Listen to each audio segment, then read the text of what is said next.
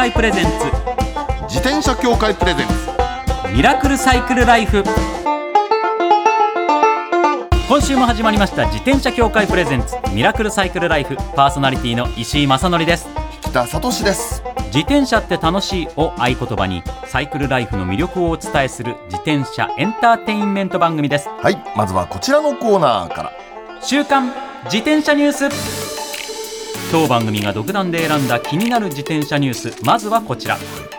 福島県伊達市に自転車と泊まれる宿泊所がオープン。はい。これ去年の9月でしたそんな前でしたっけ、はい。去年の9月にこのコーナーでうん。福島県伊達市が秋校舎にサイクルツーリズムの拠点となる宿泊施設を整備するというニュースをお伝えしました。そうかはい。あそれで伊達市ってあのなんとなく覚えてるんですよ。そうですね、ん。完成して今月オープン、はい。はい。はい。とい。うことだそうです。その名も、お手の里キテミーナ。可愛らしい名前ですね、可愛いですね。はい。うん。えー自転車を持ち込める宿泊室やメンテナンススペースカフェ交流スペースなどが設けられています。その他自転車ローラー台やバーチャルサイクリングも体験できるということでこれ今資料手元にありますけど。これあれじゃないですか？学校でしょこれ。そう。学校、結構ね学校の雰囲気のまま残してうんそうるそうそう。形になってますよね、でそれを改装してはい。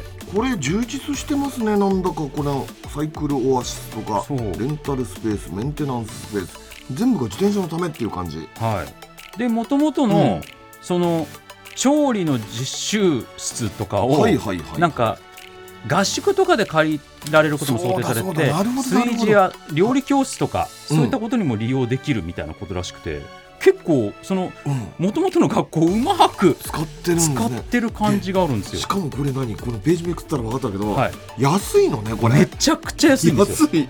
一何？泊。の宿泊料金が一般の方税込みで3300円です。安いでねこれね面白いなと思うのがこのバーチャルサイクリング体験ができるって書いてあるあるじゃないですか、はい、これね要するに ZWIFT のことでしょ、多分そういった系のことですよね。ねそういうのでうん、もし未体験の方がいたらねこういうところで、ね、試してみるってあ面白い楽しいですよね。なんかね自宅に導入する方もいらっしゃいますけどなかなかねそうん、なかなおかそのハードル高いじゃないですか。ハードルも高いですからねいろんな意味で、うんぜひぜひこういったとここれちょっと行ってみたいですね行ってみたい。本当に。はい泊まってみたい。でね伊達市ってね結構走りやすいんですよ。ああそうなんですか、ツーリングで行ったことあるのこれ。ああ素晴らしい、あのーいいですよ、えあちょっと行ってみたいなこれー、田園地帯をずっと走るって感じでね。皆様ぜひぜひはい。チャレンジしてみてください、さあ続いてはこちらのニュースです。はい。茨城県土浦市でチャリカレーを開催。土浦っていうのは自転車に熱心ですね。ね。今度はカレーですカレーですか、はい。あチャリカレー。はい、はい、えー土浦市は市内のお店の協力を得て、カレーによるまちづくりに取り組んでいます認定されたお店では日本一の生産量を誇る土浦レンコンを活用したカレーの開発や普及を目指しているそうです。なるほど。ご当地食材として有名な。それではい。カレーによるまちづくりをやってます、そんな中はい、ただいま11月26日までの期間限定でうん、チャリカレー in 土浦ウィズカレーフェスティバルを開催中と。なんか、うん。なんだろう、こ何れ、口に乗せてみると、めっちゃハッピーな気持ちになる ワードですね。ねチャリカレー in 土浦いい with カレーフェスティバル。なんかすごいいいね楽しくなってきますけども、えー毎年11月に開催される土浦カレーフェスティバルとのコラボ。はい加盟店でカレーを食べたり購入したりするとポイントがもらえ、うん通貨として会場で使用できるそうです。でそのポイントをたくさんゲットしたりすることによってオリジナルのサイクルジャージやバンダナがもらえたりするんですって。なるほど、はいいなこれいいと思うのは何かというとね、え土浦レンコンはい、レンコンってねあのほらシャキシャキしてるじゃないですか、ええ。シャキシャキしててうん。カロリーが少なそうでしょ、はい、すっごく多いの。え？レンコンってね実はカロリー高いんですよ。あそうなんで本すか？当にそう。土の中にあるい芋ですから水の中にある芋だからあ。栄養たっぷりなんですよあれ。そうか。そう。いやもちろんそれは体にいいはいいんですけどねもちろんね。そう。でカロリー高いんでうんだからね自転車と組み合わせるのってありなんですよ。そうだって自転車はカロリー使うじゃないですか。うん。レンコンばっか食うと実は太る。でもねサイクリストには最適ですよ最適ねです。なんかねこれ面白いやり方でアプリをはい。ダウンロードしてアプリと自転車があればそこがスタート地点となって好きなタイミングで好きな場所からスタートできるんですって。でそのアプリ持ってその認定のお店に行ってうんうん。カレーを食べると、うん。とかカレー商品を買ったりとか、はいいはい。ろいろすると、うん。追加ポイントがもらえてそのポイントを集めたポイントでいろいろグッズに交換したりだとかいっぱい貯めるとサイクルジャージが。そういうことですね。黄色いサイクルジャージですいいな欲しいな。マイオジョーヌじゃないですか。カレー色。くて、うん。チャリカレーオリジナルサイクルジャージ。そしてえ欲しいこれ。ーオリジナルバンド。これちょっと良いですね。いくつ食えばこれもらえるんですか？どうなんですかね？でももちろんねうん。いろんなポイントがあってあとねフォトコンテストとかもあってはあ。いい写真撮ってそれ載せてなんか撮るとまたポイントもゲットできるとかいろんな方法でポイントゲットできるそうなんで。なるほど。皆様ぜひぜひチャレンジしてみてください、茨城県です。11月26日までです。以上週刊自転車ニュースでした。この後はゲストコーナーミュージシャンの夏目智之さんをお迎えします。自転車協会プレゼンツミラクルサイクルライフ。この番組は自転車協会の提供でお送りします自転車協会からのお知らせです。街ではライト自体がついていない自転車やブレーキをかけてもちゃんと止まらない自転車を多く見かけます。これって安全面から考えるととても怖いですよね。そこでみんなが安全な自転車に乗れるよう自転車協会では自転車安全基準を定めました。そしてその基準に適合した自転車にだけ貼られるのが BAA マークなんです。自転車活用推進法のベースになっている交通政策基本計画では BAA マーク自転車の普及を推進することも謳われています。つまり BAA マークは国も認めた自転車の安全安心の目印ということですね。自転車をお買い求めの際は BAA マークが貼ってあるかぜひチェックしてみてください。BAA マーク自転車で交通ルールを守って安全安心なサイクルライフを。BAA マークについての詳しい情報は自転車協会 BAA のウェブサイトまでさあゲストコーナーですミュージシャンの夏目智之さんですよろしくお願いいたしますよろしくお願いします。よろしくお願いしますお世話になります。さあ、私の方からプロフィールご紹介させていただきます。夏目智之さんは2009年にシャムキャッツのボーカルギターとしてデビュー。日本語によるロックの探求とインディペンデントな活動を通して多くの若者たちに支持されながらもバンドは2020年に解散いたしました。2021年12月、ファーストシングル「人生」のリリースとともに、サマーアイ名義でソロデビュー。今年3月にはファーストアルバム「大吉」をリリースされ先行トラックの白芸はワウワウ連続ドラマ「長丹と青と一花の料理長」の主題歌になりましたライフワークであるコラージュ制作や楽曲提供映画音楽執筆 DJ など携帯にとらわれない自由な表現で世界の面白さに貢献されています。そしてはい。私たちと同じサイクリストなんですよね。そうなんですね、はい。自転車好きですね。はい。素晴らしい。ということで自転車番組なんで、はいはい。はい、はい音楽のことも後で聞いていきますけども、サイクルライフについてお聞きします,、そうですね。まずどんな自転車に乗られてるんでしょうか？はい。えーっと、買ったのは6、7年前だと思うんですけど、当時あのサイクルパラダイスさんっていうあの自転車屋さんが都内に何軒かあると思うんですけど。中古屋さんですよね。そうですそうです。んんで、その店が自社製品でオリジナルの自転車を出してた時期が実はあって、へえ。これ知らなかった知らなかった。 Very Good Inc.っていうすごいシンプルな名前のなんか別会社じゃないけど、を立ち上げて、うん。そのサイクルパラダイス内の Very Good Inc.さんが、うんえっ、とメッセンジャーバイクみたいなのを作って出してたんですよ。そうなんあへピストってことですか？ピストじゃなくて、うんうん僕が買ったのはうんと都内を走るのに最適なセッティングをしたっていう、えー、と設定というかコンセプトのバイクで。都市型のっていう感じなんですかね、そうです。で、レースとかしないんで、はい。ギアはなんか少なめ。ほう7段とか8段ぐらいに抑えてとか、あのー、ドロップじゃなくてこうストレートだったりとか、まあ、ドロップのあのモデルもありましたけど、うんうんうんうん。そういうこう都内を移動するのに最適なこうチューンナップがされた自転車としてしかもね5万円とか6万円で売られてたんです安いあ安いですね、はい。クロスバイクと捉えればいいのかしら？まあそうですね。うん。クロスバイクってことでいいと思います。なるほどなるほあーもあのー撮ってきました昨日の夜に。あすごい。あ本当ですか？ありがとうございます。スマートフォンを今出していただいて、そうだ。ラジオだから。はい。ど そうそうそうそう。画面を今画面は聞こえないんでってね。銀色。ああ本当だ本当だ。銀色。あのーなるほど。ポリッシュっていうんですかね。うん。銀のあツヤツヤで。はいはいはいはいはい。はい。うん。メタルポリッシュってそういうのかな。メタルポリッシュ、うんでクラシックでちょっとかっこいいですね。でそうハンドル、はいはい。あの変まっすぐだったりドロップだと結構疲れるなと思ったんで、はい。はいこプロムナード。プロムナード。うんうんうん。う日東さんのに変えたりとか、はいはいはい。まあ、いろいろこう自分なりにこう変えて、グリップが手元の自分の方にこそうう曲がってきてる感じですね。はい。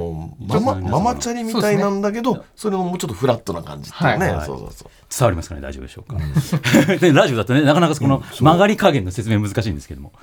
ああでもすごい。本当にん。ザシンプルな雰囲気ですね。ね。そうっすね。なんか形があのーシンプルなものが基本的に好きで自転車以外も、うんうんうん。あー。なるほど。あのーこうな標識で出てるような自転車の形みたいなのが理想なんですよ。ああなるほど。究極的に。になるような。究極はいはあはあはあはあはあは。あ。なんかイメージ的にはあのジャッキー・チェンの「プロジェクト A」っていう映画で、はいはい。あのー行き交ってるなんか普通の自転車っていうか、ああなるほどね。なんていうかあこう、はい、思い出せます。うん。僕でもちょっとあのね映画見てるはずなんだけど。ねうん思い出せないな。まあなんかこう普通に乗ってる自転車なんだけど日本のママチャリみたいにこう、トップチューブがないやつじゃなくてちゃんとあってみたいな、あって。えっあとねもっと分かりにくくなるかもしれないけど、はい。バック・トゥ・ザ・フューチャーの中で、あの、主人公のマーティのお父さんが乗ってたタイプね。そうです一日ニスで出てくるやつ。はすごくわかる。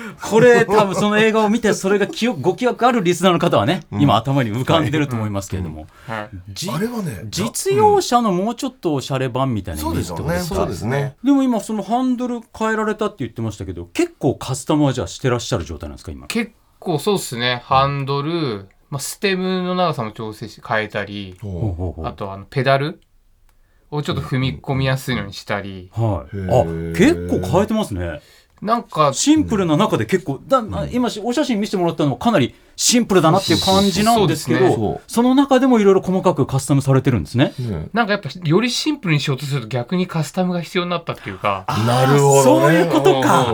なんかちょっとしたこうとにかくあのスステムだとしたらうん。こうもともとついてたのがうん。こうフレームのうん。あのチューブの太さよりなんか若干太かったんですよね。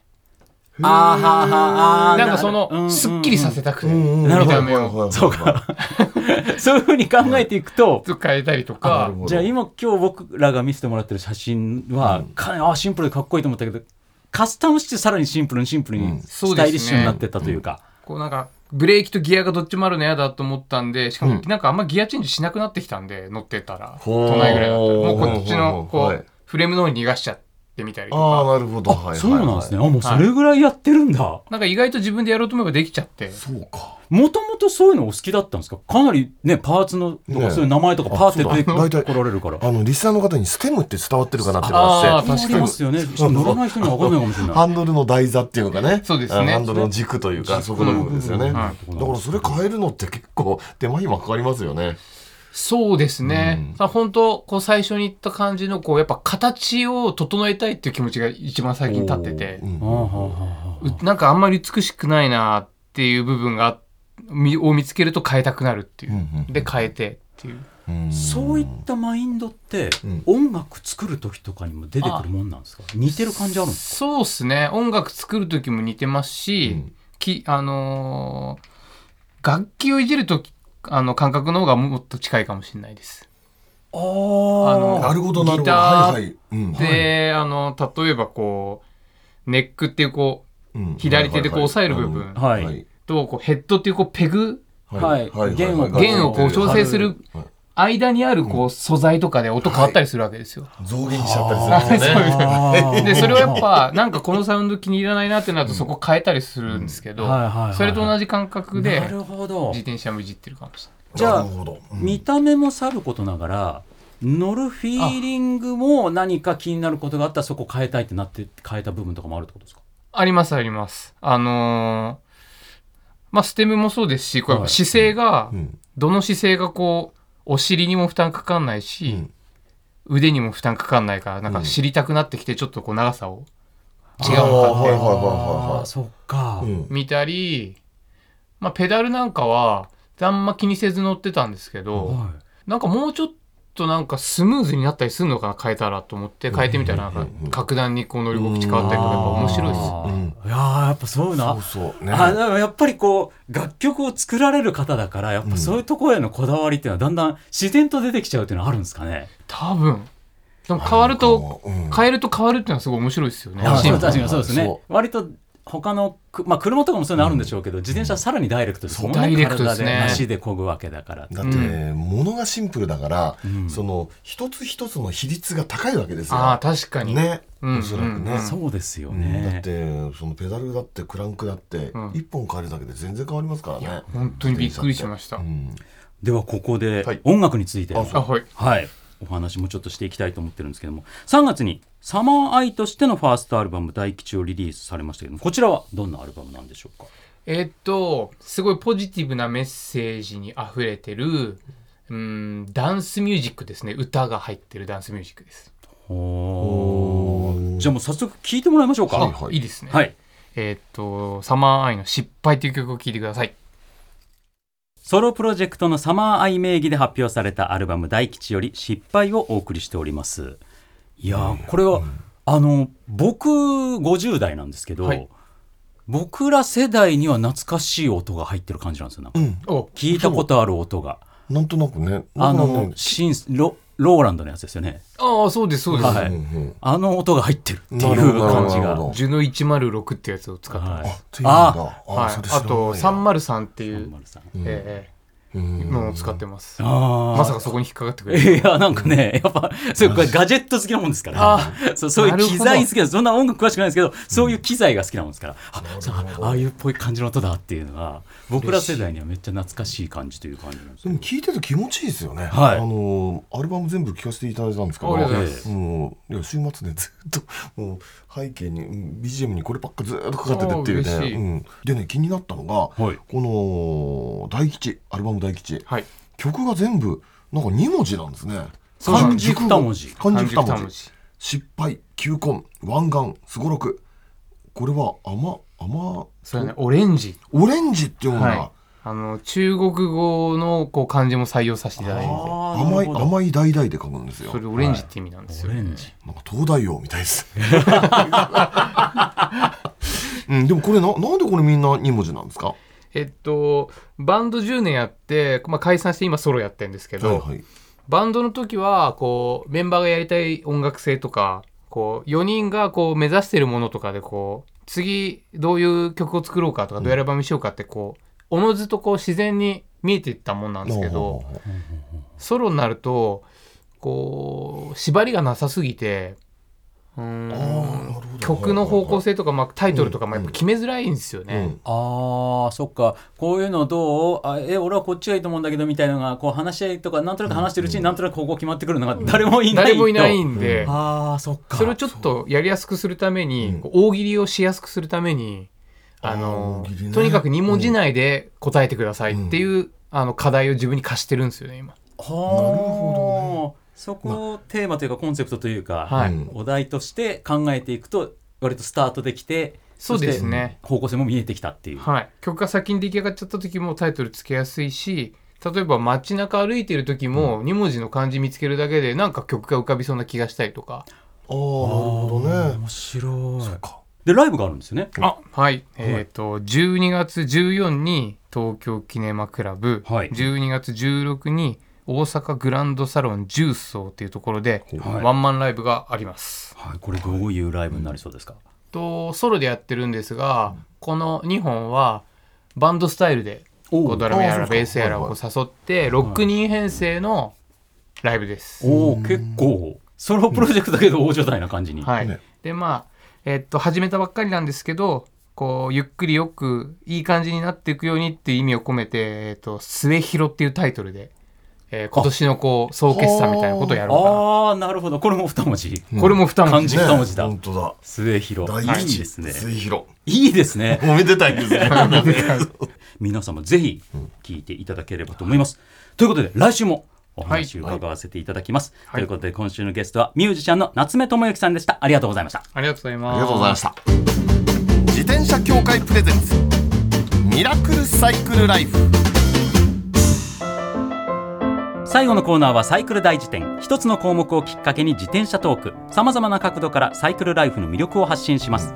今回のテーマは物悲しい秋にちなんで自転車に哀愁を感じるときなんすかこれ？自転車に哀愁。哀あなるほど。の物悲しさ。確かにね。秋の物悲しさってわけじゃないけど私はね一番哀愁を感じるのはやっぱ捨てられてる自転車ってやつなんですよ、まあそうねです時々あるじゃないですか、はでそれでねもうこれずいぶん昔のはずなんですけどもうええ。30年ぐらい前。だかはいらもうあの言っちゃいますが私ね荒川の河川敷にねはい。捨てられた自転車って拾ってきたことあるんですよ。ほう。拾ってきたっていうよりもう完全にもうゴミです。ゴミになってたの。でもなんかねだけどスポーツ自転車でなんかかわいそうだったんでかわねいそすぎてそうかわいそうで。で家に持って帰ってきて、はい。磨いてね、はい。でなんたらかんたらして再生させたの、うわすごいっすね。そうそしたらね結構いい感じのロードバイクになってね、え。の私の一番最初に乗った自分が所有したロードバイクってそれですよ。ええあそれが一番最初なんです一かロードとしては。ロードロードとしては。その前その前ランドラーとかいろいろねあったんですけどロードはこれが最初で。でへね6段変速しかなくてもう古いから6段変速ぐらいでメーカーもブランドも全然はっきりしないんだけど。でもそれも切ないっすね。切ないもう哀愁ただもうその哀愁をなんとか取り払うために再生させてってまあそういうことがうんありましたっていうそうね。か僕はやっぱり乗っててこはい。うね哀愁を感じるっていうのが季節じゃないですか。はいはいはい。だそういう意味で言ううとん、前にここで話したファーウェイのオーディオグラス。はいはいはいはいはいはい。あれでうん。音楽をうん。聴きながらうん。乗れるようになると秋のその夕暮れ時っていうのはそのなんとなくねちゃんと外の音も聞こえる状態になってるかはいはいはいらでも BGM が聞こえるってのはそれがもうねとにかく切ない感じになったりする時あるわけですよその季節の空気とともにでこれ本当偶然なんですけどうんうんえっとプレイリストでこう曲流したりするじゃないですかうんランダムでも流すするすで新宿あたりを走ってる時にうんあの不可思議ワンダーボーイさんっていうアーティストさんの「ペリキュール」って曲が流れたんですよ、こんな曲なんですけど、まあ、こういうヒップホップ的な曲なんですよね。で実は僕この人なんで知ったかというと、ん YouTube でうん。新宿で路上ライブをやってる映像があったんですよ。ほう。でこうこの曲を歌って。るでそれがなんかもうその当時のビデオカメラの画像で残ってて。でで僕絶対やれるんでここほんほんのちょっとの人しか聞いてないんです。よ。んでここれ皆さんありがとうございます。僕絶対やれるんでみたいな。うんうんうんそれからしばらくして若くして亡くなられちゃうんですよ。そうなの？交通事故であらはい。それがあのファーウェイのオーディオグラスはいはいはい。曲聴けるようになったことによってそれはいその新宿あたりを走る時にその曲が流れてきてもう寂しいところにそうこの曲が流れてきて。これまたねいい曲なんですよ。いい曲っぽいもん。はい、これがねもうねそれはね切ない物悲しい瞬間でしたね。自転車乗ってて、そうなの。はい、へファーウェイのオーディオグラスがあったから聴けた感じられたこの秋の体験でしたね、はい、もしよろしければ YouTube でその映像残ってますのでリスナーの皆さんちょっと新宿ライブの映像も数残ってる。残ってますしこの楽曲自体もビデオクリップ残ってます。いや皆さんぜひぜひ聴いてみてください、はい、以上サイクル第一伝でした。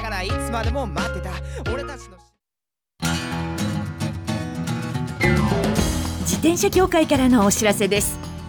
スポーツ用自転車の場合きめ細かいメンテナンスも必要ですね。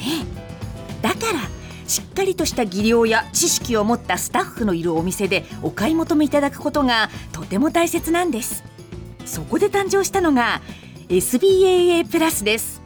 この SBAA プラスとは一定の実務経験と十分な技量を持ち自転車協会主催の試験に合格した販売者の方にだけ認定されます。今回制度が一部改正になり認定者にスポーツ用自転車安全整備基準に基づいた整備を受けてもらうと SBAA プラスマークを貼ってもらうことができます。だから SBAA プラスマークはしっかりとしたメンテナンスを行った安全安心の証と言えます。SBAA プラス認定者のいるお店でメンテナンスを受けて快適なサイクルライフをお楽しみください。SBAA プラスについての詳しい情報は自転車協会 SBAA ホームページ SBAA-bicycle.com まで。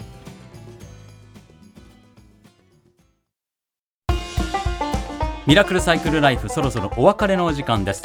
なんか夏目さんのうん楽曲とはい。自転車に対するなんか取り組み方とうん。か近い感じがするなと思いますね。話聞いてるのね、やっぱ基本的な考え方がしっかり芯が終わりになって、うん。それでこう音楽も取り組んでらっしゃるし、自転車も取り組んでるけどでもだからといってこう凝り固まってるっていうよりなんか自然体な感じで、うん私ね一番なのね両方とも無理がないところかなっていう気がしてね、ね、結構聞くといろんなパーツカスタムしてこだわりを感じるのに、う。ん。なんかあんまり無理してないってなんかこううん。ギってなっちゃうじゃないですか、趣味事ってなんか視野が狭くなっちゃうっていうかこだわりすぎちゃってね。そういうのがない感じがすごく良かったですね。来週もしっかりお話を伺いたいと思います、番組ではマイ自転車ニュースサイクリストあるある自転車脳内 BGM 募集中です。忘れられない愛車の思い出も大歓迎。採用の方には番組オリジナルステッカーを差し上げます。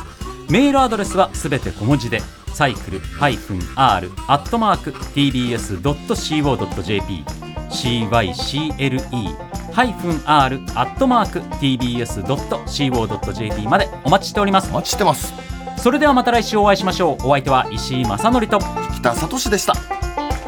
自転車協会プレゼンツミラクルサイクルライフ。この番組は自転車協会の提供でお送りしました。